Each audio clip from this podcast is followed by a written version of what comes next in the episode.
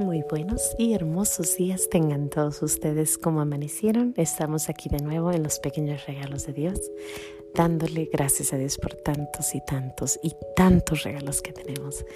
Gracias y alabanzas te doy, gran Señor, y alabo tu gran poder que con el alma en el cuerpo nos dejaste amanecer. Así te pido, Dios mío, por tu caridad de amor, nos dejes amanecer en gracia y anochecer en gracia y servicio tuyo sin ofenderte. Amén. Pues aquí estamos Estamos aquí dando gracias por este hermoso día, martes. Y bueno, ayer tuve nostalgia, bastante nostalgia. ¿De qué?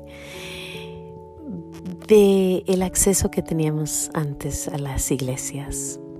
Recuerdo que desde chiquita pues jamás tuve el problema de ir, hincarme enfrente de la Eucaristía, enfrente de nuestro Señor las puertas estaban siempre abiertas, donde quiera. Había iglesias por donde sea, había misas mañana, tarde y noche.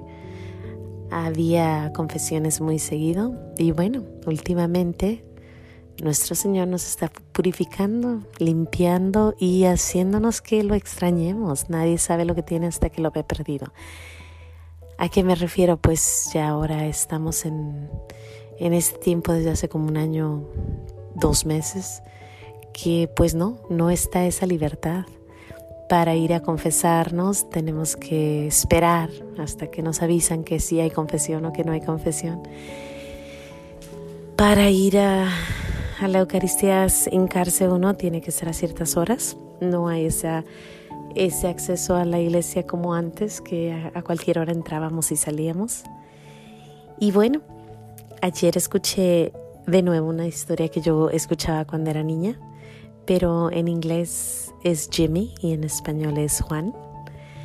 Y bueno, se las cuento rapidito. Surge que había un niñito que diario pasaba por la iglesia y corría, se hincaba y se iba y decía, Jesús, aquí está tu Juan. Y se iba a trabajar, ¿no? Se iba a la escuela y ya más grandecito pues a trabajar y más grandecito pues a todas sus cosas y así pasaron los años hasta que un día ya el grande eh, pues se enferma y se va a morir. Entonces está a punto de morirse, está en un hospital y cuando él está muriendo se oye en la bocina algo que dice Juan, aquí está tu Jesús. Y bueno, cuenta la historia que era nuestro Señor Jesús que venía por el alma de ese, de ese Juanito que, que diario pasaba a verlo. Mi madre siempre nos dice que cuando pasemos por una iglesia, si puedes parar, pues para, porque, porque Juan, la historia de Juan, ¿no? En la historia en, en inglés está bonita también, se llama Jimmy y este Jimmy igual, o sea, todos los días pasa, pero un día el padre le pregunta que por qué pasa tan rápido por ahí. Y Jimmy le dice que porque solo tiene media hora para almorzar y regresar a su trabajo. Y un día ya no lo ve. Y va a, le dicen que tuvo un accidente y que está en el hospital. Entonces él va al hospital y le lleva la Eucaristía. Y cuando le lleva la Eucaristía le dice, aquí está tu Jesús. Juan, aquí está tu Jesús. Como haya sido la historia, la historia es muy bonita. Y cuando yo escuché eso me, me llenó de nostalgia, ¿no? me llené de nostalgia de acordarme que yo tenía el acceso a nuestro Señor a la hora que yo quisiera y de repente ya no. Eh, la iglesia, para entrar a la iglesia tienes que esperar a que la abran a veces está abierta, a veces no. Me da mucha tristeza que solo podemos entrar por un lado de una iglesia. Cuando voy a una iglesia que está cerca de aquí, solamente por un lado puedes entrar. Todos entran por ahí, todos salen por ahí. Lo demás es como muy oscuro, en tinieblas, casi cerrada. Y yo creo que es purificación, pero también es mucha tristeza, mucha nostalgia.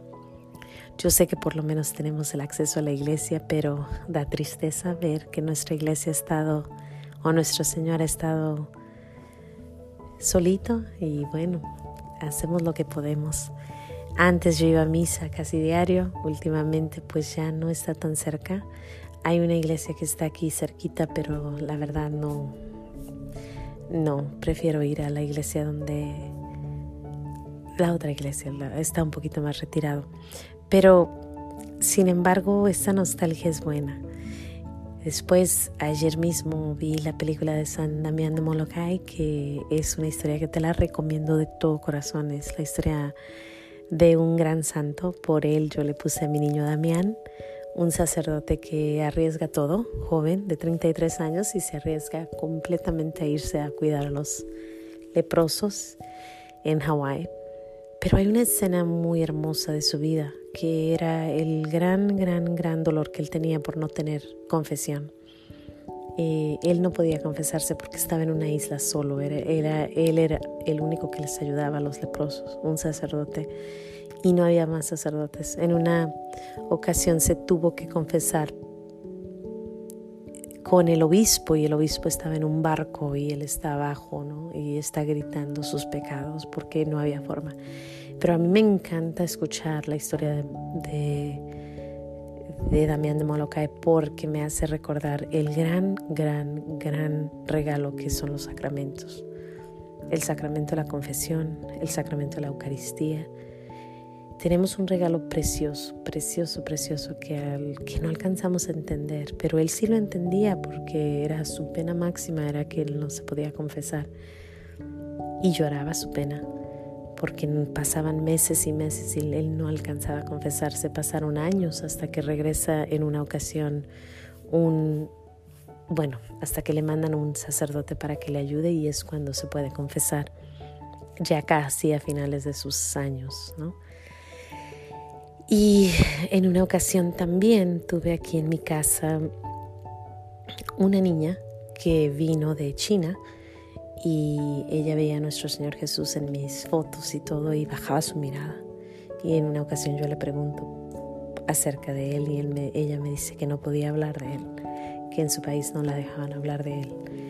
Y híjole, no, o sea, ella yo diario rezo por ella porque estuvo aquí con nosotros una semana. Yo quería que mis niños conocieran otra cultura y otro, otra forma. No podemos ir a, China, entonces pues ella vino y se quedó con nosotros.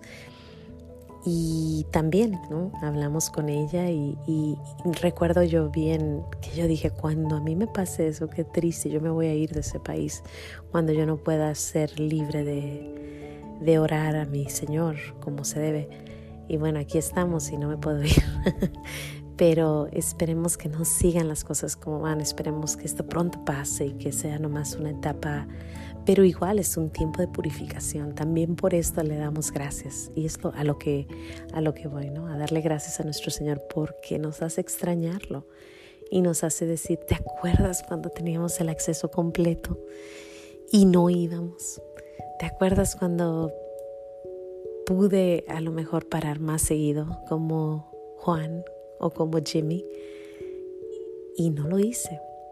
Sin embargo, pues no, nunca es tarde. Y ahora pues con lo que podemos y lo que tenemos vamos a darle gracias a Dios. Y, bueno, te recomiendo que si tienes acceso a tu iglesia, le des muchas gracias a Dios porque cuando no tiene uno eso, híjole, de verdad que sí duele duele. Yo sé que nuestro Señor está con nosotros en casa, en nuestro corazón, en las cosas que vemos, en, las personas, pero pues está presente en la Eucaristía y eso es lo que más extraña, ese gran sacramento, ese gran, gran, gran, gran regalo que nos dejó cuando dijo, hagan esto en conmemoración mía.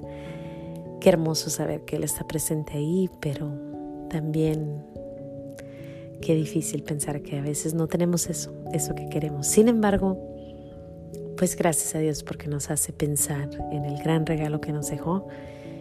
Y bueno, yo con eso, con eso, ¿no? Ayer fue eso, quise dar gracias hoy de eso porque, porque Padre Damián de Malakai, la chinita, el, el, Juan y Jimmy que me hacen pensar, todo esto pasó ayer, ¿eh? todo esto estuve en meditación y, y, constante pensar en cómo nuestro Señor está presente en la Eucaristía y hay que darle gracias a Dios y, si lo podemos ir a ver seguido, pues vamos, vamos y recordar que los sacramentos son un gran regalo de Dios. Sin más que decir, Dios me los bendiga.